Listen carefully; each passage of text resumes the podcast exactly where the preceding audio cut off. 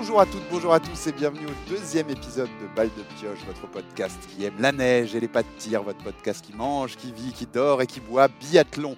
Euh, avec moi, je suis Alex, votre hôte euh, habituel, et avec moi pour parler biathlon, comme d'habitude, nos deux spécialistes, nos deux bibles du biathlon, euh, notre petit spécialiste des espoirs d'abord, vous connaissez par Cordon sur Twitter. Salut Thomas. Salut Et notre spécialiste statistique, Biathlon Stats sur Twitter, euh, et mon frère, soit dit en passant, on vous le dira chaque semaine. Salut Christophe Salut Alex, salut à tous, et puis euh, bah, salut à tous les auditeurs euh, qui nous écoutent et qui ont écouté notre premier épisode et qui nous ont fait des retours, euh, c'est super sympa. Écoute, voilà. Ouais, c'est cool, il y, avait des, il y a des gens qui ont écouté, tu vois, on n'a pas fait, on l'a pas Yes. fait pour rien. Ça commence bien, c'est c'est que le début. Yep. Et puis on a un troisième larron avec, avec, avec nous aujourd'hui. Invité consultant, c'est ça que tu m'avais mis, Chris, dans, dans- dans la trame. Oui, c'est- un statut un peu unique, euh, puisqu'il sera, il est invité, puisqu'il est biathlète lui-même, mais il sera régulièrement, on l'espère, quand il pourra, en tout cas avec nous. Donc, euh, donc c'est pour ça qu'on l'a. C'est invité, mais consultant également, Monsieur Jacques Jefferies. Salut Jacques. Salut à tous Bon, Chris, tu voulais nous, nous présenter rapidement qui est Jacques, quand même, pour nos auditeurs qui sont moins au Oui, fait je vais faire rapidement. des jeunes dans le biathlon, que tu nous expliques ça. Exactement. Bon, bon, Jacques, il est jeune. On, on- on- on- on va voir ça tout de Non, suite, c'est- mais euh, du coup, vieux, c'est nous qui sommes vieux. oui, c'est nous qui sommes vieux. Il y a peut-être, un peu des deux, ceci dit. Mais Euh, non, faut pas, faut pas. Donc Jacques, tu, tu m'arrêtes si je dis une bêtise parce que j'ai pas une confiance euh, absolue en Internet, donc j'ai récupéré des choses.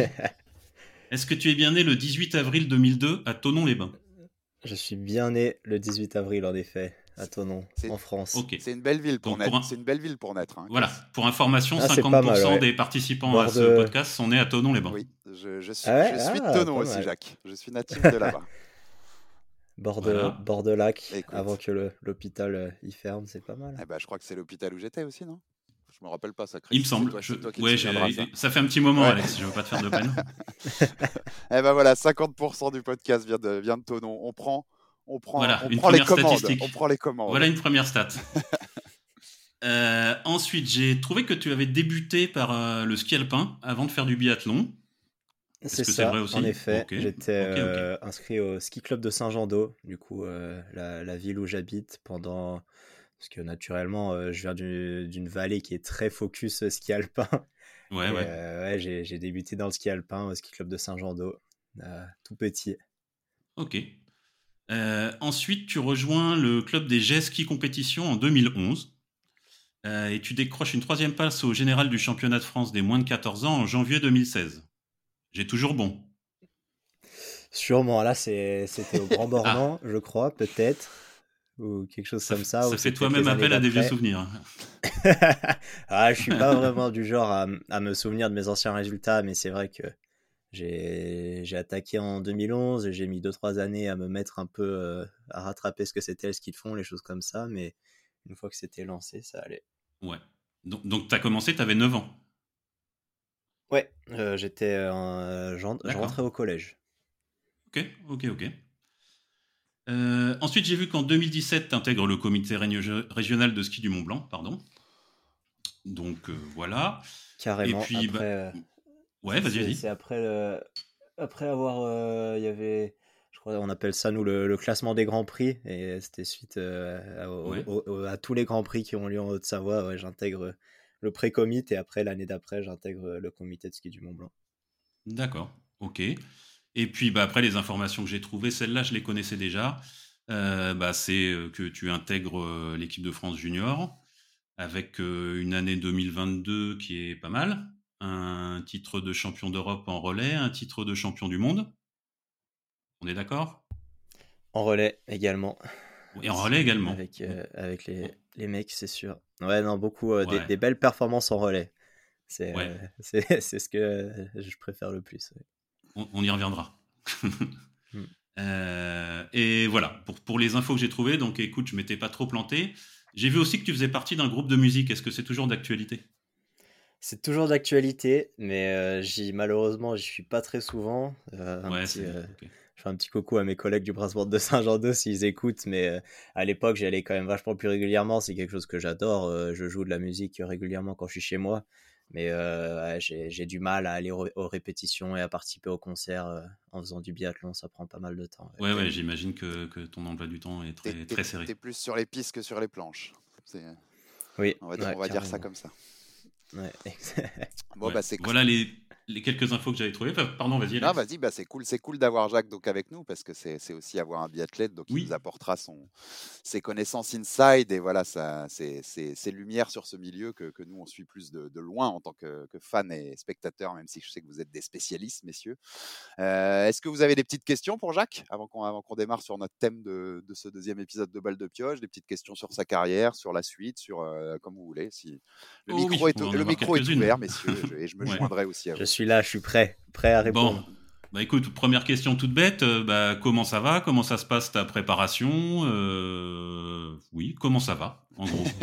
Bah, Disons que ça va nickel. Hein. Euh, j'attends avec impatience l'arrivée de la neige. Je suis souvent les gens quand tu leur dis que tu préfères l'hiver, ils disent oh non, il fait froid, les choses comme ça. Mais moi, on me dit quelle saison tu préfères? Tout de suite, c'est l'hiver, c'est la neige, c'est pouvoir skier chez moi sur des pistes fraîchement damées. Du coup, j'attends ça avec impatience. Euh, après la préparation, elle se passe bien. Je suis, suis pas trop fatigué. Euh, mentalement, je suis, détendu. Euh, puis, j'ai qu'une seule envie, c'est de, rechausser les skis sur de la, vraie neige, pas de la neige artificielle, et de pouvoir me faire monter le cardio en compétition. On, compte les jours quand on est aussi près de ça? Enfin, tu vois, il y a, vraiment une vraie, vraie, un grosse impatience?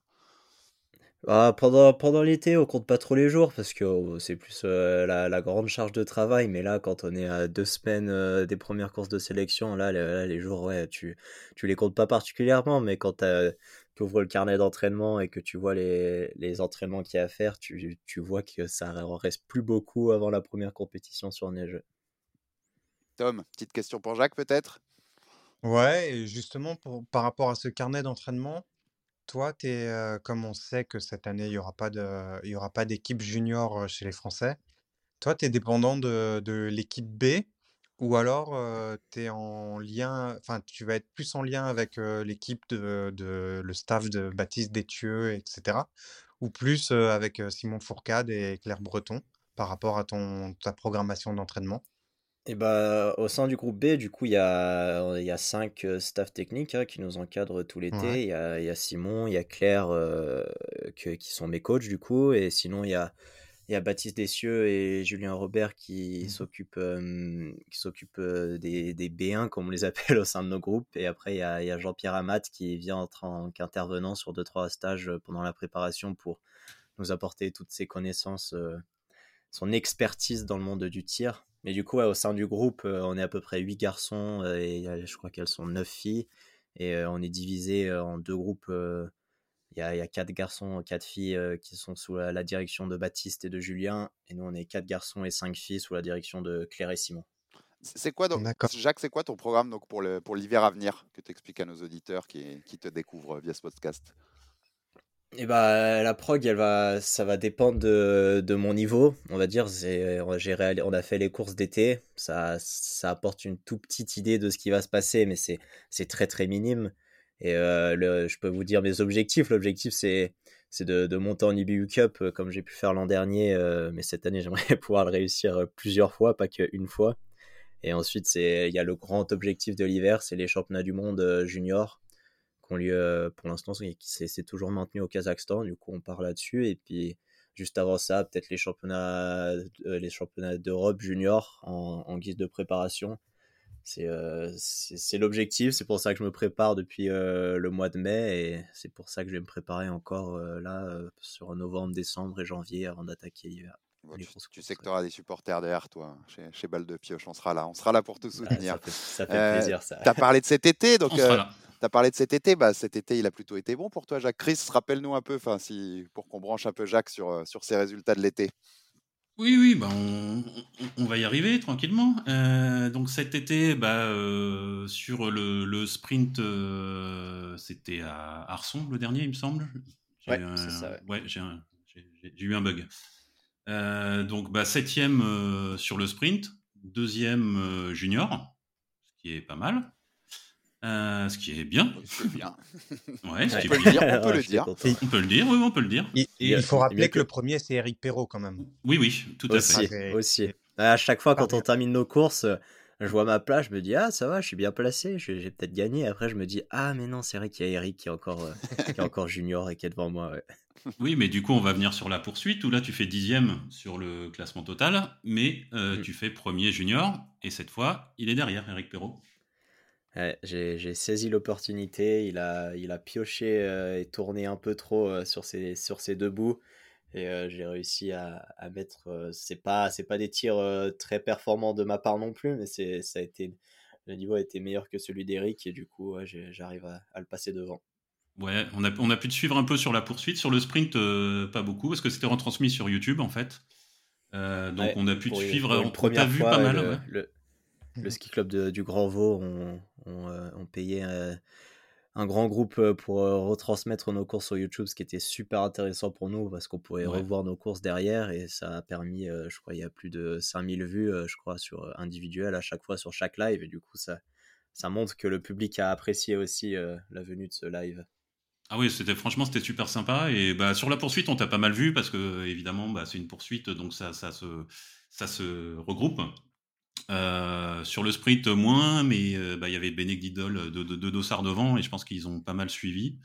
Donc moi, je t'ai vu au départ, et après, je t'ai pas trop vu après. Est, qui est, Bénédicte surtout, qui, qui est très très vite, et puis euh, ouais, ouais. même s'il même s'il a pas mal raté de balles quand même, sa vitesse à ski là sur le, le week-end de compétition à Arson, elle nous a tous impressionnés. Ouais, ouais, ouais, c'est vrai que c'était impressionnant. Qu'est-ce que tu retires, toi, Jacques, de, ton été là? On disait, bon, c'est des, bons résultats. C'est quoi? Tu as fait le plein de confiance, tu dirais? Euh, oui, c'est sûr que je suis, je suis, plus confiant que ce que j'étais après le, premier week-end de course euh, du côté de Prébanon, où été peut-être un, peu en dedans, un peu fatigué après notre, notre stage qu'on a fait à Oberhof euh, en Allemagne. Après, euh, comme j'ai dit, c'est des courses d'été. Je c'est que moi, j'aime beaucoup les courses euh, en ski roue. Elles m'ont toujours réussi. Du coup, euh, puis je suis d'habitude, je suis jamais très performant à l'entrée de l'hiver. Du coup, là, je me, j'essaie de me refocaliser un peu plus pour essayer de travailler sur ces points. Mais c'est sûr, je suis confiant. Je suis, je suis content de la préparation. On a vu des, des points assez importants sur le tir cet été avec Claire et, et JP. Et du coup, bah, j'ai, ouais, comme j'ai dit, hein, j'ai hâte d'attaquer l'hiver. Là. On est impatient aussi. Chris, tu avais des petites stats, je crois, sur Jacques, non? Tu ne nous avais pas préparé Oui, je dois avoir ça. Alors, euh, euh, pour être honnête, on n'a on pas, beaucoup, on pas beaucoup de courses internationales, parce que je fais des stats sur les courses internationales pour avoir des données euh, fiables. On n'a pas, pas un jeu de data qui est suffisant pour faire des stats qui sont parlantes. Pas encore, pas encore. Non, attendre encore, pas encore. Deux hivers et ça sera bon.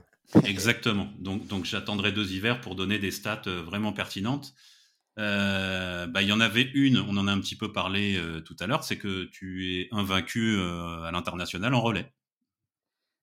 C'est pas mal ça comme stat. c'est vrai que c'est vrai que j'y avais pas pensé comme ça. Ouais. Bah, si tu peux tu, tu peux l'avoir comme, ça. comme ça. Intouchable, imbattable. Ouais, c'est voilà. D'ailleurs, d'ailleurs petite question. Euh, est-ce que vous avez réussi à redonner le sourire à Claire Breton euh, après le relais? Ah, ah c'est vrai que quand on voit la tête à Claire sur les, les retransmissions qui sont passées sur la chaîne L'équipe, euh, des fois elle est, elle est, très sérieuse, mais c'est ça qu'on aime avec Claire, elle est très sérieuse, elle nous donne toujours des, des super points techniques sur lesquels bosser. Mais oui, à la fin de la course, elle était quand même très satisfaite. Hein, c'est c'est en France, les, les, podiums individuels, ils font plaisir, mais ce qu'on cherche avant tout, c'est des podiums en relais. Et du coup, euh, d'être champion du monde euh, chez les garçons et troisième, je crois que les filles, elles font. Euh, les coachs étaient très sympas ce soir-là. et du coup, bah, sur, le, sur le, la différence entre le relais et l'individuel, bah, encore une fois, les chiffres, ils veulent rien dire, mais en effet, il y a une différence de, de, de 10% entre ton pourcentage en relais et en course individuelle mais je, je, je, elle vaut ce qu'elle vaut, cette stat. Elle vaut pas grand-chose parce que tu n'as que deux courses en relais. Euh, ça se base sur deux courses en relais, dix, courses individuelles, ce qui est un petit peu plus ouais, Et sur ces courses individuelles, quand, ah, du côté d'Aubertillac pendant le DBU Cup, j'étais, j'avais des problèmes au cou, du coup ça, ça a rien aimé, ça a rien aidé non plus, du coup. Ouais. Mais euh, ouais, c'est, les relais, sur des relais, tu, tu veux faire plaisir à tes coéquipiers, du coup tu te dépasses encore plus, et je pense que ça permet d'augmenter les statistiques. Ouais tu, tu, tu, remets, euh, tu rehausses l'exigence sur le tir et tu, tu rehausses l'envie d'aller chercher euh, l'avant euh, sur les skis. Ouais, il y a cette notion-là dans le relais. Il y, a ça en tête, quoi, aussi. Carrément, ouais, carrément. envie. Surtout qu'on partait avec le Dossarin là sur les championnats du monde et on voulait à tout prix garder ce Dossarin pour l'année d'après. T'as pas envie, euh, t'as pas envie d'être l'année qui a pas réussi à, à garder le dossard euh, parce que l'année d'avant ils vont te le dire, ils vont te dire ah non on a réussi et pas vous et du coup ça ça chambre pas mal. C'est bien les générations qui défendent, qui défendent le maillot. Ça fait plaisir. Ouais, J'avais une, autre- une autre stat sur le temps de ski. Euh, du coup, bah, je- là, je me base que sur les courses individuelles. Ouais. Euh, et en fait, ton, ton ranking moyen, c'est septième. Euh, donc, le, au niveau temps de ski, c'est c'est plutôt très bon. Tu as très peu de courses où tu es en dehors du top 10 des skieurs. Et dedans, bah, on a des individuels, euh, etc. Quoi. Là, je me base bah, sur les courses dans, dans ta catégorie. hein. Je, je- Ouais, oui, oui, Voilà. oui, oui, j'imagine bien. euh, c'est Ouais. mon point fort, c'est ce que j'apprécie le plus, c'est le ski. hein, et moi, je, je le sais, et tout le monde sait que je suis, mon point fort, c'est pas le, ski- le, le tir. Mais du coup, il faut que je rehausse l'exigence sur le tir. Je travaille un paquet à la maison, en coup à sec, les choses comme ça, parce que si j'arrive à aligner le tir et le ski, euh, ça peut faire des très belles choses sur les hivers qui vont arriver. Ouais, clairement, Et- clairement, clairement. Ça, ça m'intéresse quand tu dis ça, mais quand tu dis que ça, que ça, tu prends aussi plus de plaisir, enfin, tu vois, qu'il y a plus de plaisir aussi dans le ski, c'est, c'est dur de, tu vois, comme c'est pas le point que tu préfères le plus le tir, c'est plus dur d'a- d'a- d'aller chercher cette exigence et d'aller se, se, se mettre, pour parler trivialement, un coup de pied au cul pour, pour plus travailler ça? Il y a des personnes qui arrivent très bien et des personnes qui sont hyper exigeantes par rapport à elles-mêmes, qui à la maison sont, sont très sérieux, lors des entraînements elles sont hyper sérieux aussi. Moi, euh, je dis pas que je suis pas sérieux, mais c'est sûr que j'ai peut-être un, peu plus de mal avec le tir. Ça a toujours été comme ça depuis le début. euh, euh, si on, c'est heureusement qu'il n'y a pas de statistiques sur les, les championnats, sur les courses euh, du circuit français, parce qu'à l'époque, je finissais rarement une course au-dessus de 50% de réussite au tir, mais ça montre que je, tu peux t'améliorer sur le tir. C'est quand même plus facile de, de trouver un tir plus performant que de trouver un ski plus performant. Et ça nécessite euh, ouais, beaucoup d'heures de travail à la maison, les choses comme ça. Et c'est c'est mental, c'est très mental. Il faut, faut arriver à trouver le déclic qui te permet de te concentrer, les choses comme ça. Et puis petit à petit, ça va rentrer. Ouais, c'est un gros travail de l'ombre aussi. Tom, encore des, une question pour Jacques ou des... Ouais, moi j'ai bah, j'ai pas mal de questions. Euh, tu, tu parlais de ton d'un souci de cou à Aubert-Tiliac. Il me semble qu'il y a quelques années, tu avais été, euh, t'avais eu des soucis de dos. Je ne veux pas Mm. dire de bêtises, il me semble que c'est la maladie de Scheuermann, c'est ça, hein? Ouais, c'est ça, ouais, exactement. Ouais, j'étais. C'est, on sait pas vraiment comment c'est venu. euh, c'est, c'est un petit peu héréditaire. C'est aussi lié un peu au fait que j'ai grandi quand j'étais, j'ai grandi très vite, très petit, et, de- et depuis je, je grandis plus du tout. Et, euh, et j'ai eu des problèmes. J'ai eu la maladie de Scheuermann. C'est lié à des, des pincements sur les disques vertébraux. Ça m'a entraîné des, une année complète où j'ai pas du tout pu faire de course à pied, tout simplement parce que c'était hyper douloureux, j'y arrivais pas du tout. Et ensuite, ça s'améliorait pas. Je suis allé voir des spécialistes à l'autre bout de la France qui m'ont dit de, d'essayer de porter un corset. Et, quand le spécialiste te dit ouais, va falloir mettre un corset, tu prends très peur tout de suite parce que tu te dis ah c'est, c'est embêtant et ça va parce que je dois le porter la nuit, les choses comme ça, ça va me contraindre dans la vie de tous les jours. Au final, euh, le corset, il est encore à côté de moi. Je le porte quand j'ai mal au dos. euh, je l'ai, je l'ai, je l'ai porté un an. Euh, je dormais pas avec, les choses comme ça. Mais au final, euh, j'en ressors avec vachement moins de problèmes. Je suis plus contraint à. Je peux courir, les choses comme ça. Du coup, ça va vachement mieux. Ah, d'accord, du coup ça, ça, ça impacte moins sur, sur ta pratique de, de sport de haut niveau aujourd'hui. Ah oui, carrément. Ouais. Il y a deux ans, de... ça. Il y a deux ans, ça, ouais, c'était, vraiment une contrainte énorme parce que je pouvais pas enchaîner un tir couché, un tir debout l'un après l'autre. Parce que de passer euh, à une position où ton dos il est courbé vers le haut, à une position où il faut être un peu déhanché en debout, c'était un enchaînement qui était impossible à faire pour moi et je, galérais beaucoup. Mais là, ça va, ça va vachement mieux et je remercie euh, tous les médecins les choses comme ça qui, m'ont aidé à, dans cette petite aventure de, rééducation. Et du coup, en fait, parce que moi, je, je, je m'étais dit que c'était surtout le dos. Et, euh, et, en pensant à cette histoire de, de, que ça pouvait poser des problèmes de dos, enfin de debout, euh, du coup, je me disais, finalement, tu cites beaucoup Martin Fourcade comme euh, inspiration, ce qui est plutôt une bonne inspiration quand on veut faire du, du biathlon à haut niveau. Carrément, ouais. Et, et en tant que profil, je trouvais que tu avais un côté un peu Lucas Hofer. Qu'est-ce que tu en penses? Ah, peut-être. Euh, je t'avoue que C'est sûr, c'est un grand biathlète aussi. Hein. Moi, ça me gêne pas du Ouais, tout d'être hein. comparé, euh, d'être comparé à Lucas Hofer. euh. Donc, euh, ouais. Non, euh, je l'apprécie beaucoup. hein. C'est, c'est un- ça a été un grand athlète dans le monde du biathlon et si je peux reproduire ce qu'il a fait, euh, je serais très satisfait. ouais. T'as pas de, tu, tu cherches pas un profil qui te ressemble pour, euh, pour pouvoir euh, trouver des repères dans ta, dans ta progression euh, Non, de- d'athlète? c'est, c'est pas du tout quelque chose que, que je fais. Je le fais peut-être en natation. J'ai un athlète en natation que j'aime beaucoup, euh, que j'admire, que j'essaie d'imiter un petit peu, mais non, en biathlon, c'est vrai que ça m'arrive pas trop. ouais. Qui est Qui est T'as aiguisé ma curiosité sur la natation? En, en natation, c'est Adam Ok. le, le Britannique qui est euh, champion du monde euh, de brasse. Oui, champion olympique même, je pense, je crois. Si je dis pas de Ouais, champion olympique, Ouais. champion de monde, recordman, euh, il a tout. Ah oui, oui. tout. Et, et d'ailleurs, il me semble que tu as la double nationalité. hein. Tu es aussi. euh, Je suis aussi Britannique ouais. J'ai la double hein. nationalité euh, francophone et britannique. Et est-ce que tu envisagerais d'aller faire un, un single mixte avec euh, Shona Pendry?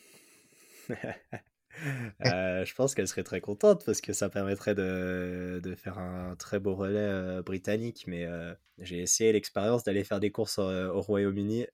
Euh, c'était, j'ai participé au championnat britannique euh, et du côté de Rupolding. Je me souviens plus en quelle année c'était. Mais euh, ça a plus créé de polémique qu'autre chose. Et du coup, pour le moment, je suis bien en France. Je suis très bien encadré par le staff français. Et je n'envisage pas du tout d'aller courir autre part pour le moment. Sans, sans les Ouais, délais. je pense que le staff français, quand même, c'est plus sympathique, plus brillant que le staff britannique, sans dénigrer les Britanniques, à mon avis, en biathlon. mais- Un tout petit peu, je, je connais très bien euh, I- Iris Pesset, qui est la coach euh, des, des équipes juniors euh, de biathlon britannique. C'est, c'est une- elle est très forte aussi. euh, Ils ont chaque coach a la manière de faire, mais ah, je, je suis très satisfait avec les coachs que j'ai et pour l'instant, euh, je ne vois Ouais, pas de une, problème une- avec une eux. chose est sûre, c'est que tu es entre de bonnes mains. hein. Ça, à mon Ouais. avis, Oh oui, il n'y a, pas de oh doute oui. là-dessus. Il y a de l'expérience et de l'exigence au sein de notre, notre staff technique, c'est sûr. Ouais. Je, je te redonne une petite stat que, que, que, que j'avais oubliée. C'est une stat, euh, il n'y a pas longtemps que je fais cette statistique. Euh, je trouvais ça intéressant. De, là, je me suis basé que sur tes courses individuelles, euh, d'avoir un pourcentage d'adversaires battus. Donc, je ne sais pas si tu vois l'idée, c'est si tu es premier, tu as battu 100% de tes adversaires, si tu es dernier, tu en as battu 0%. Tu prends toutes les courses, tu fais une moyenne là-dessus. Eh ben, tu es prendre à trop. cinq- 59,5% d'adversaires battus. Ça va, Donc, t'es dans-. Eh ben oui, t'es dans le, voilà, t'es dans, dans la bonne moitié. Ouais, je pense si on enlève les deux courses euh, d'Aubertillac euh, sur l'IBU Cup l'an dernier, je pense que la statistique elle augmenterait peut-être un petit Exactement. Ouais, je pense qu'elle augmenterait aussi. Je te la ferai si tu veux, je te la préparerai. peu. Il faut parce que Ouais, ouais. moi, je pense que je dois faire hors du top 100 euh, le premier sur l'individuel et ensuite sur le sprint, je suis, je suis très très loin aussi. Ouais. Bah, c'était la première, c'était voilà, c'était la découverte. Ah oui, ah ouais, Bien, J'aime carrément. bien cette statistique, elle est marrante. Ouais, c'est sûr, elle est pas Ça mal. ne ouais. m'étonne pas de toi. Obje- objectif, euh, objectif 70% et puis ensuite petit à petit euh, être 100% de- d'adversaires battus. Ouais. Alors le, le, le maximum, c'est bah, on va taper dans les fourcades, euh, etc. C'est c'est 90%. Voilà, c'est En- vraiment en le, moyenne, le ok, maximum. ouais, sur la Ah, moyenne, mal, ouais. De moyenne, mais de moyenne sur euh, une carrière à 200-300 départs, euh, c'est une statistique quand même Ouais, c'est assez, impressionnante. c'est assez ouf. Ah, c'est- vraiment. C'est assez fou. Ouais, ouais, c'est vrai. C'est top 10 toutes les semaines. Enfin, tout- Ouais, toutes ouais, les- ouais. Ouais, c'est- Exactement, ouais. C'est c'est presque avec c'est le genre de stats qui te fait vraiment rendre compte, tu vois, de la, Ouais, de la ouais. domination sur une carrière. ça parle pas mal. Encore du plus que les titres, presque. Mm. C'est plus- presque plus impressionnant. Euh, on passe au grand thème du jour, messieurs, si ça vous va On rentre Ouais, dans les bien sûr. du sujet, mais Nickel. déjà parce que on va, Allez. c- puisque ça va introduire ça, Chris, toi qui y tiens le compte tout le temps, au moment où on parle, on est à combien de jours de la première manche de la Coupe du Monde, première course de la Coupe du Monde? Première course de la Coupe du Monde, 30 jours. Euh, du coup, il y a une course euh, à laquelle participera euh, l'équipe A, euh, qui est de pré-saison, qui est à Hydrofial en Suède. Voilà, là, je pense que la prononciation est pas bonne, mais c'est pas grave, je me suis lancé. Euh, qui est euh, le 12, donc dans moins de deux semaines, en gros. Et l'IBU Cup, bah, on en parlait un petit peu tout à l'heure, ça commence le 24, donc c'est cinq jours avant, euh, avant la Coupe du Monde, donc c'est dans 25 jours. Voilà. Pour, pour Jacques, le programme il va être différent parce qu'il va y avoir les qualifications justement pour se qualifier en IBU Cup. Euh, c'est début novembre ou le. Rappelle-moi, Jacques, c'est quand exactement? Ça va être le. Normalement, si euh, il y a assez de neige et que les températures le permettent, le Oui. 10 et le 11 novembre. Ouais. On fait deux sprints pour euh, finaliser les sélections pour les premières IBU Cup de l'hiver. D'accord, ok. Ok, ok. Oui, s'il y a assez de neige, en effet, c'est une question qui se pose aussi. et Jacques, deux petites questions sur les sélections. Ça sera pas ouvert au public? Je crois pas. Euh, au public euh, pour euh, des spectateurs qui puissent venir ou?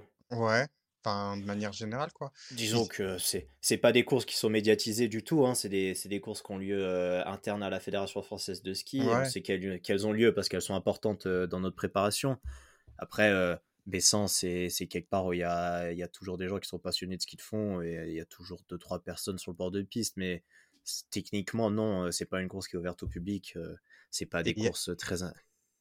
et tu sais combien de combien de dossards il y aura euh, au départ? Vous êtes juste euh, C'est des. Du coup, les sélections pour les sélections, Ouais, elles sont ça. faites euh, sur les, les, les deux. Les, le, le deuxième week-end du Samsung National Tour été, du coup, qui avait lieu à Arson. Je sais pas du tout, on est à peine une trentaine au départ, hein. c'est très très restreint, il n'y a pas, il y a Ah, pas beaucoup beaucoup quand de même. catégories.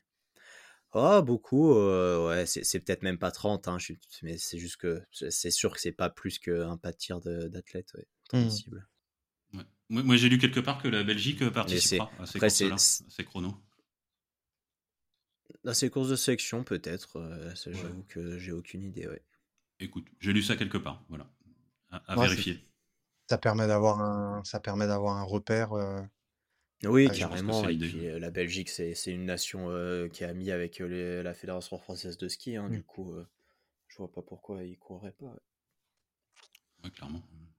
Donc, messieurs, on attaque notre thème du jour. On voulait parler, vu le timing dont tu nous parlais, Chris, enfin, voilà, on est dans le moment d'impatience euh, avant ces premières courses de la saison qui arrivent.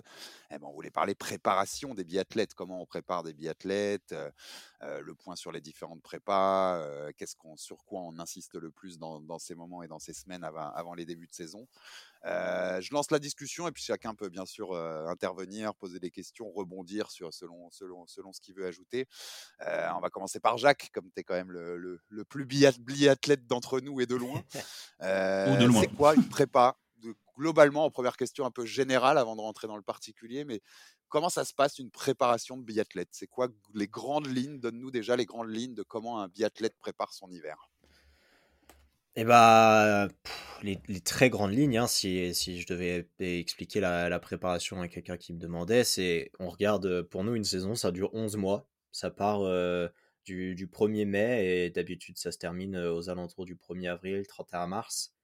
Il y a trois grands blocs, on va dire. Il y a le premier bloc de volume qui, on peut peut-être ajouter même un quatrième bloc. On va dire, il y a, il y a le bloc de remise en route, mai, juin, où on, rattaque les entraînements, on, découvre nos, nouveaux groupes d'entraînement, les choses comme ça. Ensuite, euh, dès la mi-juin jusqu'au mois de... Là, ça dépend vraiment des, personnes, mais ça peut aller jusqu'à fin septembre, euh, fin août. Là, c'est le bloc de volume. On réalise des, des, une, grande, une grande charge euh, horaire d'entraînement. Sur des, c'est des, des longs entraînements, des, des grandes semaines où on, est très fatigué, mais c'est important, c'est le foncier, c'est ce qui va nous permettre de, permettre de tenir tout l'hiver. Ensuite, on arrive, euh, du coup, si, on divise en quatre blocs, sur le, le troisième bloc, c'est les, les intensités, la, phase finale un peu de la préparation. Euh, fait septembre, octobre, novembre, là, on réalise un peu moins d'heures d'entraînement, mais, euh, mais tout en gardant quand même une base euh, assez élevée. Mais on commence à réaliser des séances en intensité, qui, des, des séances qui vont taper, qui vont permettre de faire monter le cœur, qui vont nous permettre de se mettre un plus, euh, plus en mode compétition pour l'hiver. Et ensuite, bah, le dernier bloc, c'est l'hiver, où là, l'objectif, c'est de maintenir notre forme en- pendant tout l'hiver, pas de pas perdre, pas se fatiguer, pas se fatiguer. Et ensuite, euh, il y a certains athlètes qui, qui réalisent des, des stages de préparation euh, exprès pendant l'hiver pour essayer de, de se refocaliser sur euh, un grand objectif, que ça peut être les championnats du monde ou les Jeux olympiques, euh, les choses comme ça. J'avais une question parce qu'on a, on a demandé euh, aux- à nos abonnés de Twitter euh, de nous poser des questions. Donc, plutôt que de les livrer d'un coup, ben, on va rebondir euh, au milieu du thème. Je pense que c'est plus intéressant. Carrément. Euh, Il y a Au Café du Sport qui nous demandait quels sont les sports euh, pratiqués en plus du ski roue. Est-ce que euh, chaque athlète euh, pratique ses sports en particulier? Est-ce que euh, bah, tout le monde pratique à peu près les mêmes sports? Voilà. C'est, bah, disons que chaque, c'est plus ou moins les mêmes sports. Hein. C'est, il y a beaucoup d'heures en ski roue, surtout euh, pour, les, pour les fondeurs. Ils font beaucoup de classiques, des choses comme ça. Euh, le foncier, l'été, quand il faut faire des grandes heures d'entraînement, il y a beaucoup le vélo parce que on, dit ça comme ça, mais le vélo, c'est les heures faciles. On peut facilement partir faire 4 heures de vélo et être vachement moins fatigué que si on faisait 4 heures de course à pied. du coup, que ce soit de vélo de route, le VTT, les choses comme ça. moi, un autre sport que j'apprécie beaucoup, et je pense que je suis le seul en France à, faire ça pour ma préparation, c'est la natation. la natation rentre dans un des sports que je pratique beaucoup pendant l'été. Euh, après, à part ça, euh, des fois, pendant des semaines récup, il y a des athlètes qui comptent euh, le canoë-kayak ou s'ils vont faire du paddle, des choses comme ça dans leurs heures les heures d'entraînement. Mais c'est pas des sports qu'on pratique dans l'objectif de, de, réaliser, genre de s'entraîner vraiment pour l'hiver, quoi. Au, niveau aussi de la, de la, séparation, vous par rapport au physique, le tir, euh, mmh. Si tu peux expliquer à nos auditeurs comment ça se passe, ça, il y a un staff différent. Vous avez bien sûr un staff pour le tir, un staff pour le physique. Qu'est-ce qu'il y a des interactions entre tout cela pour que chaque travail soit imbriqué avec l'autre? Comment, comment vous arrivez à marier tout ça? Là, c'est là, c'est les coachs qui font marcher leur magie. Hein. C'est, il faut une grande communication entre le coach de tir et le coach de la préparation physique. C'est quelque chose qu'au sein des comités euh, régionaux, il n'y a peut-être pas. Euh, avant, nous, euh, Émeric Deschamps, qui était mon coach de comité, il faisait les deux. Il fait coach de tir et coach de physique. Du coup, là, c'est un peu plus facile. Mais en rentrant à la fédération, il y a des coachs distincts. C'est pendant l'été, bien sûr, il y a beaucoup d'entraînements. On réalise que que, que du ski, que de l'endurance, des choses comme ça, mais il est important aussi de faire des séances d'endurance avec avec du tir. C'est vrai que quand on quand j'ai parlé là de la, programmation générale, on parle pas vraiment, euh, j'ai pas du tout parlé de la partie tir, mais c'est également quelque chose qui a, qui a, qui a des blocs très distincts. Euh, je, peux, je, vais, je vais le dire, au début de l'été, on fait un bloc, on retrouve les bases, on, on retravaille euh, notre position d'origine, on va dire, en biathlon, on rebosse les points techniques, la position avec les coachs de tir. C'est là qu'on modifie des choses sur notre carabine, on tire sur, euh, on fait du tir de précision où on compte euh, les scores, euh, on compte pas les palettes basculées, mais on compte vraiment des scores sur 100 avec des, quand on tire sur carton. Ensuite, sur l'été, on, bascule vers du tir en aérobie. Du coup, c'est plus du tir au repos, on bosse les points techniques, mais c'est du tir, on bosse l'enchaînement ski, tir pour, pour préparer l'hiver c'est ton inconscient qui parlait, puisque quand, la première fois que tu nous as expliqué la prépa, tu n'as pas évoqué le tir. Tu vois. on voit bien non, non, c'est sûr. Et euh, si ma coach de tir, elle écoute le podcast, elle sera pas contente.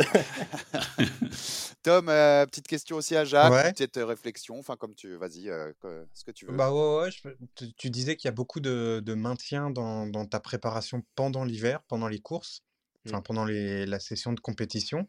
Est-ce mmh. que tu t'autorises à avoir à modifier des choses par rapport, tu parlais du tir en, en anaérobie, mmh. et modifier par rapport à ce que nous dit le coach ou? Non, bah de oui, forcément avec en, en connivence avec, avec le staff, mais est-ce que tu t'autorises par exemple à passer de, je sais pas, tu dois être à 140 BPM au tir, un truc dans le genre, quelque chose comme ça? C'est, ça dépend des athlètes, ouais. Moi, euh, c'est pas, je vise pas des, un des battements par minute précis quand j'arrive au tir. tu, tu, le sens, hein, si tu es prêt à tirer, tu es prêt à tirer. Ouais, tu as, une, as une routine, tu as une petite musique 1, 2, 3, 4, je tire, 1, 2, machin, comme. Ouais, bah, si, si, je comptais 1, 2, 3, 4 entre mes tirs, ça serait assez lent, mais non, c'est. Mmh, c'est quand tu arrives sur le pas de tir, tu t'installes, tu, tu, fais tes grandes respirations. Faut pas, faut pas perdre du temps, quoi. C'est pour ça que tout l'été, on travaille euh, nos entrées sur le pas de tir, les choses comme ça. Euh, et, tu t'autorises à modifier ça dans une préparation invisible, entre guillemets?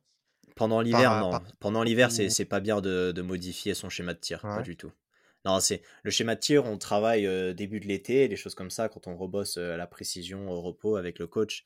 Mais une fois que l'hiver a attaqué, c'est faut pas vraiment modifier son tir parce que tu, tu si tu changes quelque chose que tu as travaillé tout l'été, ça n'a plus aucun intérêt. Ouais, bah, c'est assez logique. Mmh. Après, c'est mon point de vue. Il y a peut-être des athlètes qui, mmh. qui, le font pour adapter différentes compétitions, les choses comme ça. S'ils ils attaquent peut-être, si je prends l'exemple, j'étais Elisa Vitosi, je crois, l'an dernier, qui, qui, a eu un tir très compliqué. Je pense qu'elle, peut-être que milieu de l'hiver, elle peut se dire, ok, alors là, il faut que je, reparte bosser sur des points techniques pour pouvoir finir l'hiver sur, un meilleur tir. Là, ok, oui, tu peux peut-être te, l'autoriser. Et est-ce que, est que vous, faites un travail chaque, saison en préparation sur bah, la gestuelle à l'arrivée sur le pas de tir, c'est-à-dire du moment où tu es devant ton pas de tir, où tu prends ta carabine et où tu te mets en place. Est-ce que euh, bah, ça, c'est des choses que vous cherchez à améliorer, à gagner une demi-seconde oui, oui, d'une façon ou d'une autre? C'est quelque chose qu'on travaille, qu'on peut travailler au sec. Hein. Là, j'ai ma carabine à côté de moi, je peux me lever et faire des, des enchaînements. Il n'y a pas besoin des skis. Hein. Tu, tu, mets la carre au dos, tu te réinstalles, tu remets la carre au dos, tu te réinstalles et tu fais ça pendant ah, tu, tu, parles tu, tu, demandes à Jean-Pierre Amat, il te dit qu'il faut faire ça au moins une heure par jour. Euh, je pense que les athlètes chinois qu'il coachait euh, quand il était là-bas, je pense qu'il faisait un paquet, paquet, paquet euh, de travail au sec. Moi, j'essaye de faire un quart d'heure à 20 minutes tous les jours au sec, mais oui, c'est là que tu, gagnes des petites secondes, c'est important. Oui, oui, donc il y a quand même un bon travail là-dessus. quoi. Ah ouais, carrément. même un quart d'heure par jour, c'est ouais, du boulot. Les, les, heures à la maison au sec, elles comptent carrément. Ouais. Tu, parlais, Jacques, tout à l'heure, quand tu disais, tu parlais du tir, tu disais que le tir est, mental. Euh, on sait que dans le sport, pas que dans le biathlon, pour le coup, dans, tous les sports de haut niveau, aujourd'hui, la, préparation mentale, c'est partie intégrante des, préparations des sportifs et c'est devenu euh, essentiel euh, au très haut niveau. Il y a du travail là-dessus. Il y a du travail sur le mental spécifiquement, avec du préparateur mental, avec des choses pour être, que ce soit sur le tir ou sur le reste aussi. Pas du tout de la part de la Fédération française de ski. C'est c'est pas du tout quelque chose que la fédération elle met en place. Euh, c'est pas du tout quelque chose qu'on parle avec nos coachs. Euh, moi, je trouve ça très très dommage parce que c'est un point qui, qui, est, qui, est, hyper important. Euh, mais après, c'est aussi un point qui est, qui, est parce que chaque athlète mentalement travaille différemment. Et si tu mets un coach mental pour toute, toute une équipe, ils vont peut-être pas tous interagir de la même manière. C'est important d'avoir une bonne complicité complicité avec ton coach mental pour qu'il puisse te comprendre et t'aider. Du coup, la plupart des athlètes vont chercher leur propre coach mental. je sais que nous, au sein du groupe B, il y a, facile 4-5 athlètes qui ont chacun un coach mental avec qui ils travaillent pour essayer d'améliorer bah, du coup leur, force mentale lors d'un tir. Et est-ce que tu fais partie de ces 4-5 athlètes qui ont un coach mental?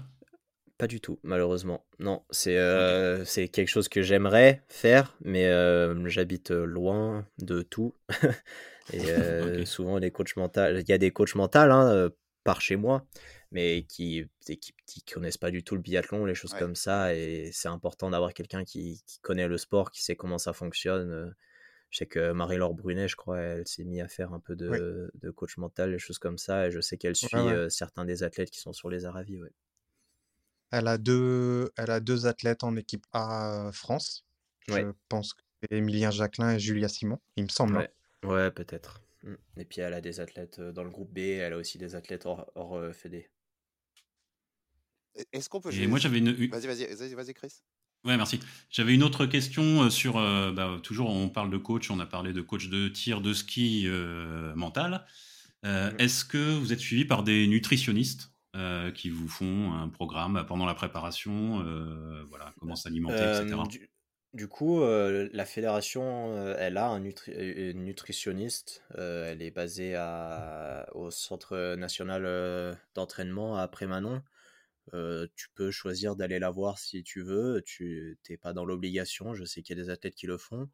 Après, quand on est en stage, il y a Boris, le chef cuistot de la fédération de biathlon, qui est, présent. Lui, il a, il a travaillé dans la restauration, dans la nutrition, il a des connaissances là-dedans. Et lui, euh, on lui pose des questions par rapport à ça, il nous conseille. Les repas qu'il nous fait, ils sont, sont toujours hyper bien variés, justement pour cette nutrition. Et ouais, si on a des questions, moi, je, demande à Boris, mais sinon, je suis pas allé voir de nutritionniste. Est-ce que c'est bon ce que fait Boris? C'est très très bon. Il est, il est, il est très très fort dans son travail. Je suis rassuré. Et, sur le moment, pendant l'hiver, pendant les courses, sur ça, ça se passe comment? Vous Vous avez le droit de vous faire des petits écarts? Si ça veut se faire une grosse raclette un jour euh, au Grand Bornand, vous avez le droit ou on vous dit, Au stop, hasard. on vous dit stop au Ah, moi, je, moi je, le- je me l'autorise hein, carrément. euh, comme là, euh, pas ce soir, mais demain soir, je vais manger des pizzas. euh, je, je me l'autorise, quoi. Après, je sais qu'il y a des, il y a des athlètes pendant l'hiver, euh, ils sont très sérieux par rapport à ça. Et ceux, ceux qui cherchent vraiment euh, à la- le très très haut niveau, je pense qu'ils ils sont très à cheval sur leur nutrition. Ils ont des nutritionnistes qui leur font des, des, des plans, euh, des plans de, de nutrition et ils doivent les suivre à la lettre. ouais. Ce- Mais après, à. Noël- Pour, ce- pour moi, ce soir, ce sera raclette. Donc voilà. voilà. Ah, il faut, il faut aussi, C'est important. Moi, moi j'a- j'adore les plats avec le fromage et c'est sûr que Et- quand il faut, je m'autorise Ouais. toujours une bonne raclette. ça, ça m'intéressait aussi, ça me curiosité, mais savoir est-ce que toi personnellement ou même autour de tout, est-ce qu'on peut vraiment foirer une prépa? C'est-à-dire, est-ce que toi déjà, tu as déjà fait une prépa où t'es arrivé dans l'hiver, tu te dis putain, je suis pas bien quoi. Euh, raté Euh, moi, ça m'est jamais arrivé. J'ai Ouais. eu parce que ouais, moi, je, je suis le genre d'athlète qui suit plus ou moins à la lettre ce que me, ce que me donne mon coach. Euh, j'ai toujours eu des coachs qui ont été super performants. Euh, Émeric Deschamps, au sein du comité de ski du Mont Blanc, euh, chaque année, il met des athlètes au sein de la Fédération française de ski. Il est top. Et maintenant, euh, Simon Fourcade et Claire Breton, euh, j'ai vraiment pas de souci avec eux.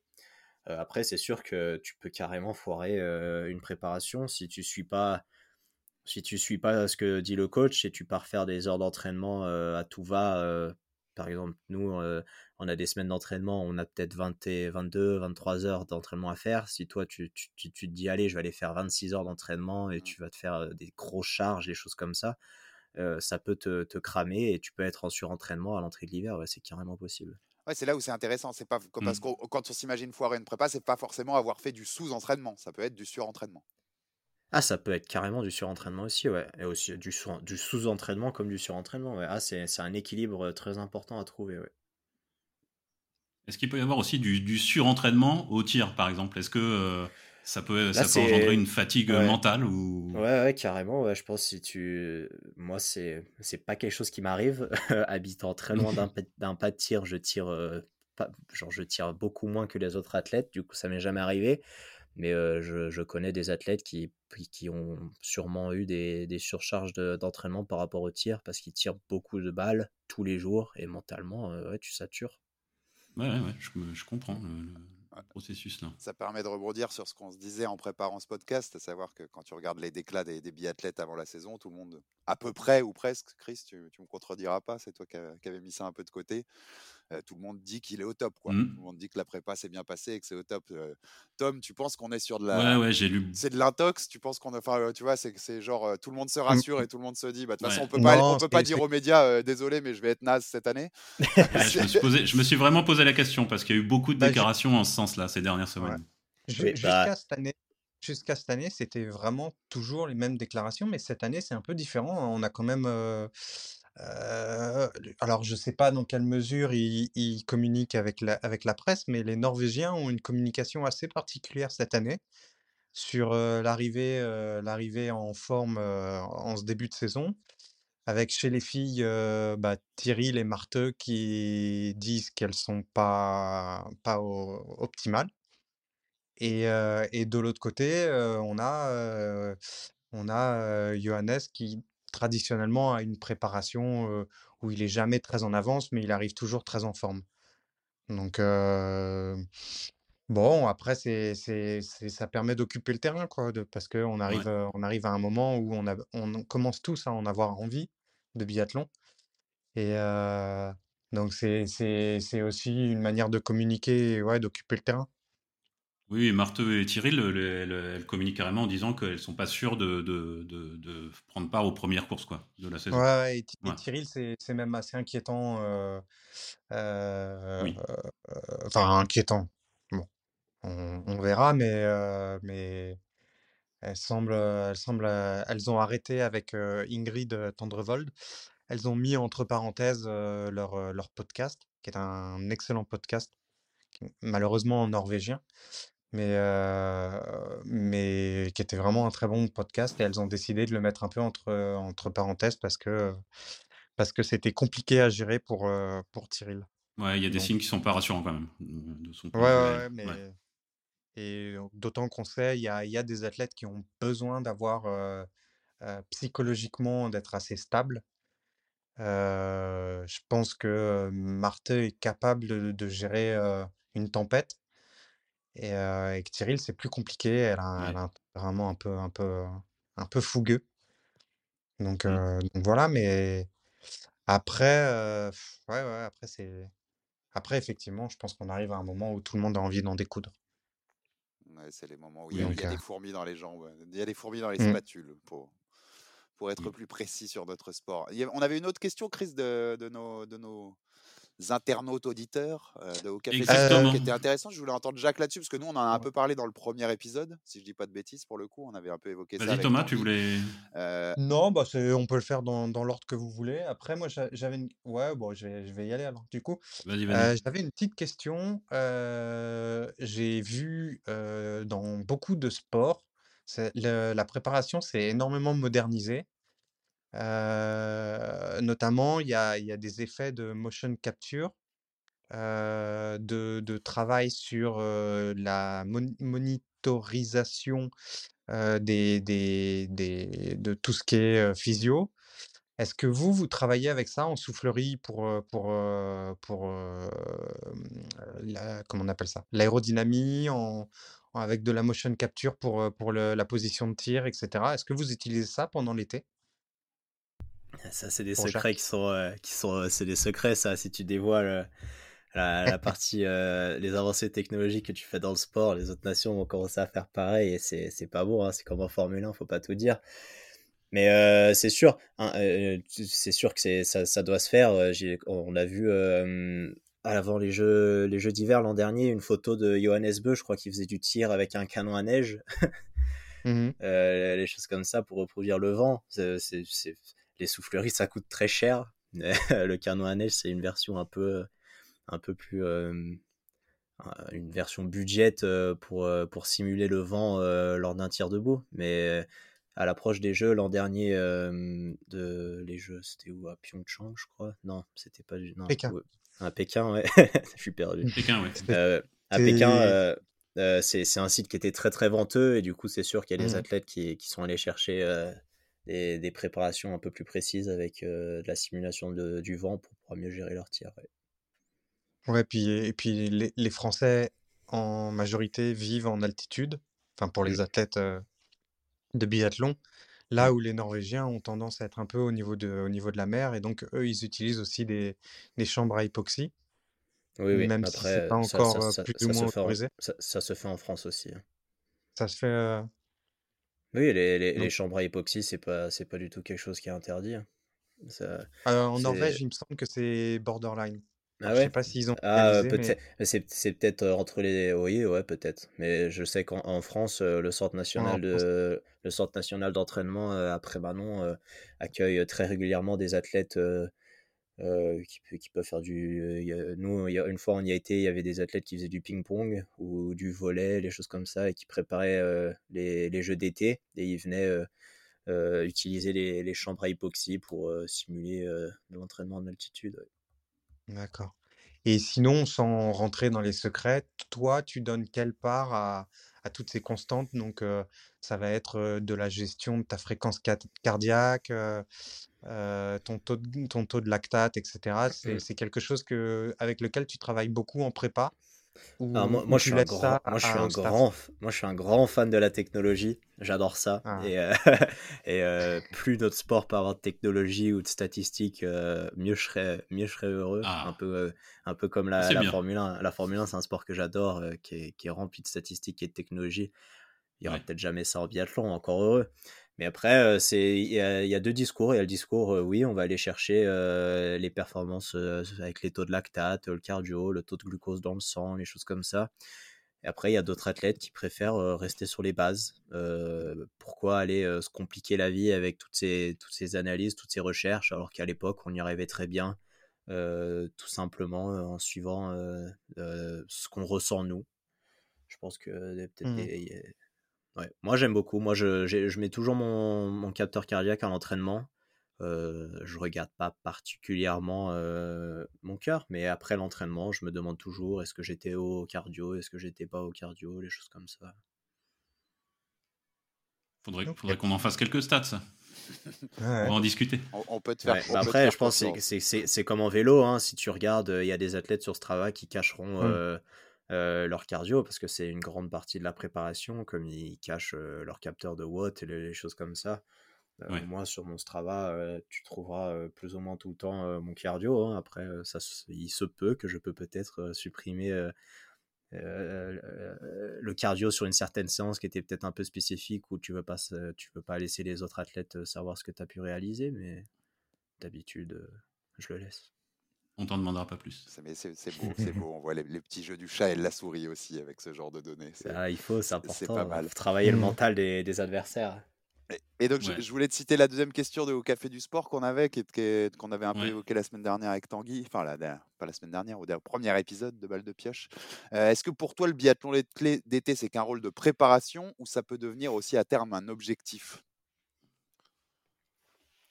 Euh, moi, j'adore le biathlon d'été. Je trouve que c'est c'est quelque chose que l'IBU souhaite développer de plus en plus. On le voit hein, avec euh, leur ils veulent créer un, espèce d'enchaînement de, circuits d'été avec les, les, les, le Martin Fourcade Nordic Festival, euh, le Blink, euh, les championnats du monde euh, de, de, de, biathlon d'été qui est à Rupolding cette année. Après, c'est sûr que ça va faire des saisons vraiment à rallonge. Si tu commences à préparer des courses en fin d'été, plus tout un hiver de compétition, ça, ça risque de devenir très fatigant pour un athlète. Après, quand on regarde les températures qu'il y a en ce mois d'octobre et qu'il va y avoir au début du mois de novembre, c'est tu te dis que c'est pas quelque chose que tu peux tu peux mettre à l'écart quoi. C'est va falloir y réfléchir. est-ce qu'à un moment on n'y coupera pas on n'y coupera pas tout simplement parce que parce qu'il faut il y aura moins de neige quoi? C'est ce que tu sous-entends. carrément. Mais mais l'IBU elle y réfléchit hein, on a pu voir ce que disait Christophe Assalo à Nordic Magazine il y a quelques jours avec le comité technique de l'IBU. Il travaille sur la question du biathlon d'été, l'importance et la part que le biathlon d'été va avoir dans le circuit de la Coupe du Monde.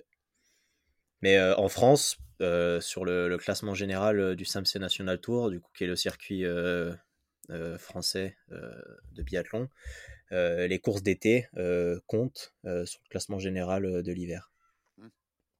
Oui, donc ça, c'est intégré déjà. Hmm. Oui, elles comptent. D'ailleurs, euh, Vas-y, vas-y. Vas-y, Christ. Euh, elles n'ont pas la... autant d'importance, mais elles comptent quand même. D'ailleurs, oui, pour revenir sur le, la, course de pré-saison que va faire l'équipe de France A en Suède, euh, bah là, il y a de la neige parce qu'ils ont fait du snow farming. Ils ont conservé de la neige de l'année dernière. Mais euh, depuis une semaine, il pleut. Et là, j'ai regardé par curiosité euh, le temps. Pendant une semaine encore, au moins, il va pleuvoir. quoi. Donc, mm. il n'y a pas un flocon de neige qui, tombe, en fait. Hein. Ah ouais, non, c'est là, on a eu un début de, là, on va avoir un début d'hiver qui va être très chaud, hein. et le, snow farming est essentiel dans notre sport. Sans snow farming, on ne pourra plus rien faire. Hein. Euh, la Coupe du Monde au, Grand Bornand, elle tourne plus ou moins à 100% euh, sur du snow farming, euh, vu qu'elle a lieu mmh. très tôt dans la saison. Nous, nos, sélections, on espère qu'ils vont pouvoir étaler la neige, parce que pour l'instant, quand on regarde Bessan, il fait également très chaud. et, on espère qu'ils vont pouvoir étaler de la neige, mais par exemple, nous, nos courses de sélection, elles vont avoir lieu à 100% sur de la neige artificielle aussi. Hein. Chris, ça permet de rebondir, puisque tu en parlais, de savoir un peu comment les préparations des équipes de France A et B, où ils en sont, tout ça? Oui, ouais, bah on, a fait, euh, on, a, vu un peu sur l'équipe de France B, hein. on, a vu ça.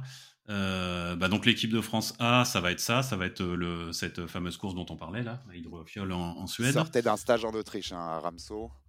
Ouais, exactement. Par contre, quand on regarde Ramsau, là-bas, ils ont des conditions parfaites. Hein. Il y a de la neige, euh, du beau temps. Euh. Ouais, il faut monter à 3000 mètres. oui, il fallait monter à 3000 Mais il y a... Mais il y a des années où à Ramsau, euh, il n'y a pas eu beaucoup de pistes de damé parce que les conditions n'étaient pas bonnes, le glacier était trop dangereux. cette année, il n'y avait bah, pas du, tout de, de, problème. Bon, bah du coup, il n'y a pas que du négatif. Écoute, écoute. Non. Il faut, il faut voir le verre à moitié plein, comme on dit. Hein. Ouais. Et puis après, bah, ça sera départ pour euh, Contiolati hein, pour le début de la saison. Pour ce qui est de l'équipe A. Et on, Voilà. et on y sera, on sera dans le grand bain. Oh, on y sera. on sera, Euh, on y messieurs, sera. sur la prépa, globalement, est-ce que vous avez encore des questions, des réflexions des- Bah, J'avais une dernière question euh, bah, de, de Twitter, en fait, de la Jules, qui demandait euh, si tu avais un moment. euh, quel était ton moment favori et le moment que tu détestais dans la préparation Si tu en as un en particulier? Je sais pas, c'est la reprise, c'est le moment où tu, tu revois la neige. Enfin, j'imagine que non, mais je te pose la question de manière ouverte, quoi. Euh, la manière euh, favorite de la préparation, c'est les courses d'été. hein. C'est euh, c'est les, championnats de France d'été à Arson. Euh, pour nous, c'est les courses où on a le plus de spectacles.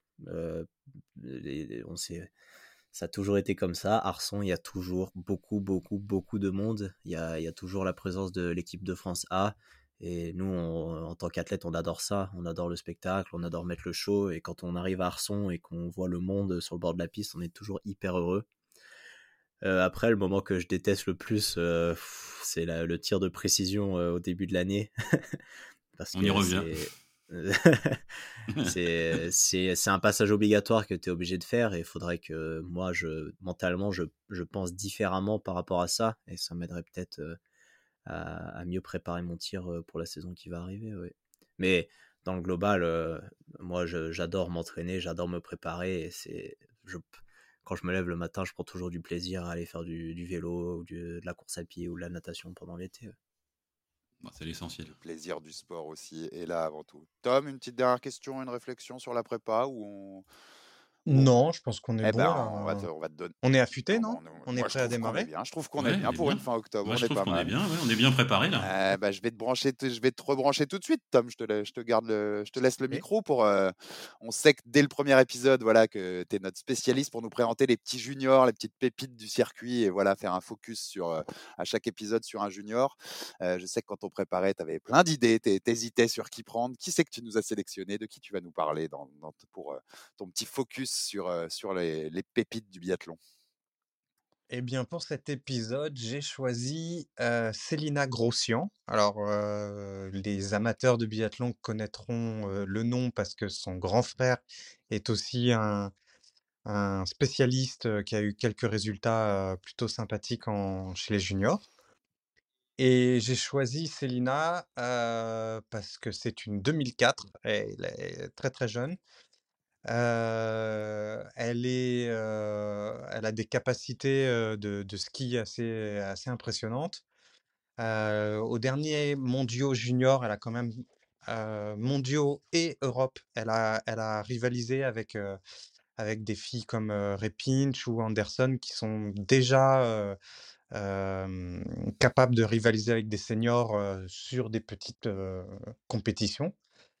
Donc, heu, donc voilà, ça a attiré pas mal mon attention et il se trouve que, heu, elle a elle a eu une belle progression en termes de tir, heu, techniquement, elle a encore, elle a encore une installation un peu rustique, sur le sur son coucher, mais, son debout est hyper fluide et elle a l'air de bien sentir les courses, donc, voilà, c'est c'est hyper intéressant.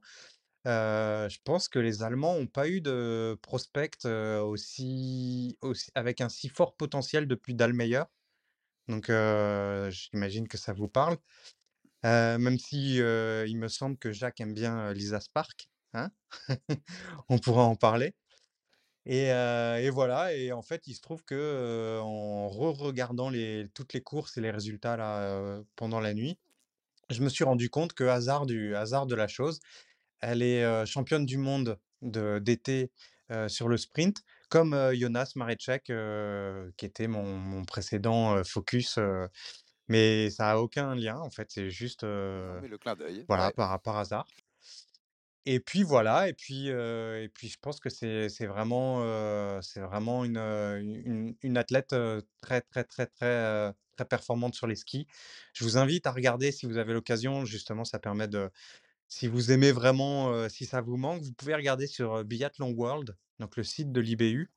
Il y a pas mal de replays de courses dans la partie live TV et il y a pas mal de replays de courses de jeunes, de juniors et je vous invite à regarder, si vous avez l'occasion, la poursuite, de Soldier Hollow. Elle est en U19 donc ça s'appelle, jeune, youth en anglais Et, c'est hyper intéressant parce qu'elle est aux prises avec, avec justement Repinch et Anderson. Et, on voit qu'elle elle a des appuis très, très, très en avant, contrairement par exemple à une tendre volte qui va avoir des appuis très arrière en termes de ski. Et, et, et, puis on va, vous pouvez voir aussi les tirs, puisque comme elle est en, elle est en tête de poursuite, on voit tous ses tirs, donc ça, ça permet d'avoir une petite idée. Donc voilà, et puis cerise sur le gâteau, je me suis laissé dire par un, contact allemand que les Allemands aiment bien faire des, systèmes de mentorat. Et ça avait très très bien marché avec Vanessa Voigt, qui, avait, qui, avait, et qui est suivie par Pfeiffer et qui depuis deux ans a une énorme progression. Et j'ai cru comprendre que Célina était suivie discrètement par Laura Delmeyer, justement. Donc, donc voilà, donc j'ai très hâte de voir ce que ça va donner, même si il faudra attendre peut-être deux ou trois ans avant de, avant de la voir arriver rivaliser avec les seniors. Eh ben, eh ben, donc eh voilà. ben, bien à suivre. Jacques, un petit mot sur Céline Nagrossian, tu...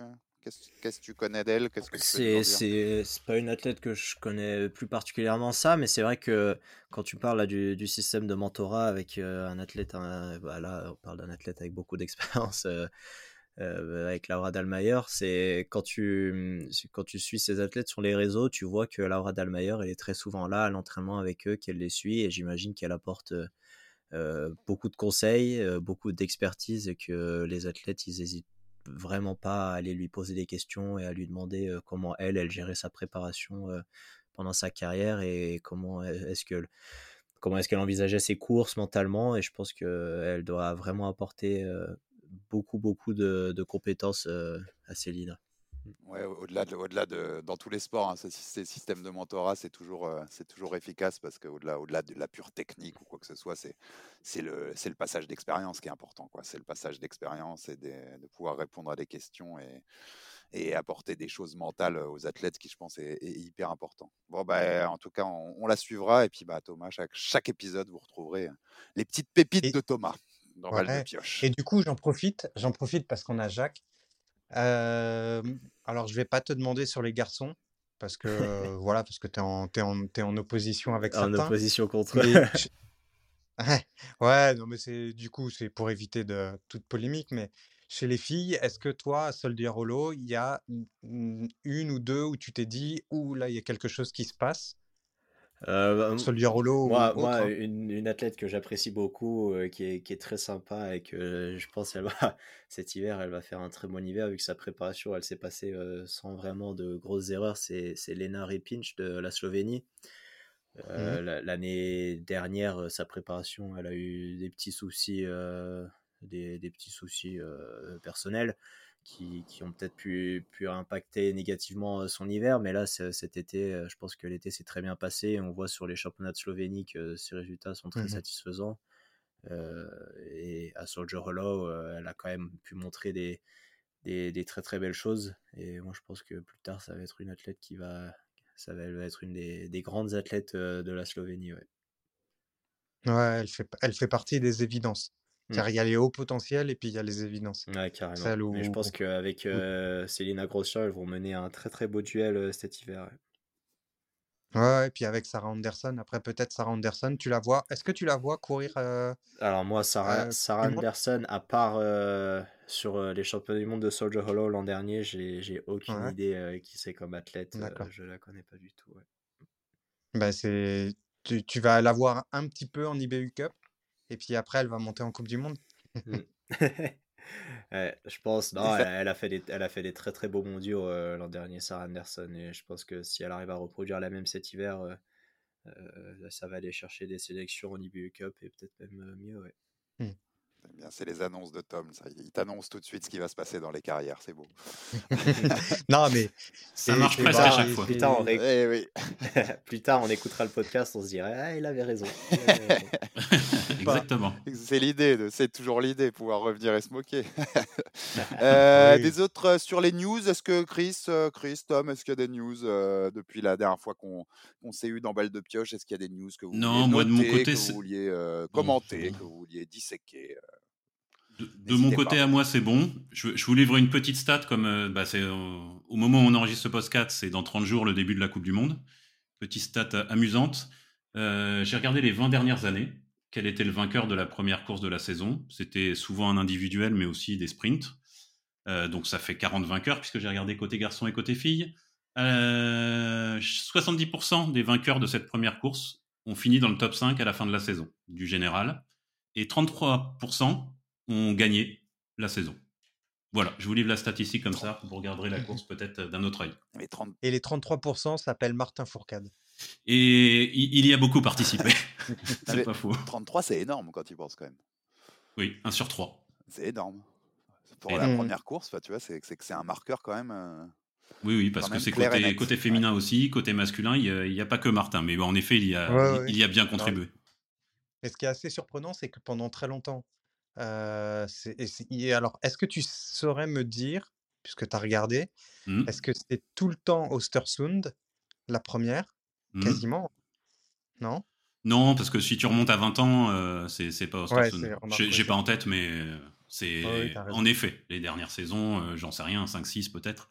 Mais quand tu remontes un peu plus loin, c'est pas Ostersund. D'accord, parce qu'Ostersund, tu as quand même le vent qui est très, très, très important. Mmh.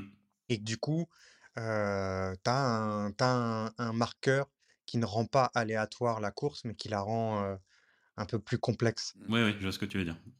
Donc, non, mmh. c'est intéressant. Oui, carrément. Franchement, je pensais pas que ça ait été autant pour le coup. 33 est étonnant. Euh, donc ouais, non, rien d'autre sur lesquels vous voulez réagir? On est bon? Bon ça fait une... Moi, c'est bon pour moi. Ça fait plus d'une heure qu'on y est, les gars. On est pas mal. Ouais, on est pas mal. C'était bien, ouais. C'est des on, était pas mal, on se sentait bien là. Ah ouais, c'est des bonnes. Ouais, puis, euh, et puis euh, Jacques, ton heure, ton heure de tir là, il va falloir y aller. Hein. ah, tu, tu, vois, quand on parlait de, de charge mentale sur le tir. j'ai tiré, j'ai fait des, du travail à la maison toute la semaine, du lundi jusqu'à vendredi. Là, ce week-end, c'est repos que ça soit sur le, sur le physique, de la détente. Hein. Il faut aussi de la détente quand même. Bon, en tout cas, tu nous as régalé, Jacques, donc euh, on espère, ouais, on espère que tu seras souvent là avec nous. C'était un plaisir de venir parler avec vous, et puis je pense qu'on va, on va se retrouver euh, pendant l'hiver euh, pour d'autres épisodes. tu viens quand tu veux, la porte bah est ouverte.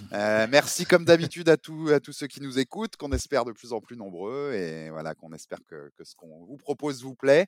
des petites adresses de contact, Chris, pour que tout le monde reste en bah, contact toujours, avec nous. Toujours euh, Twitter, arrobase balle de pioche. On a Instagram maintenant, arrobase balle de pioche aussi. C'est toujours balle, au pluriel et pioche au singulier. voilà.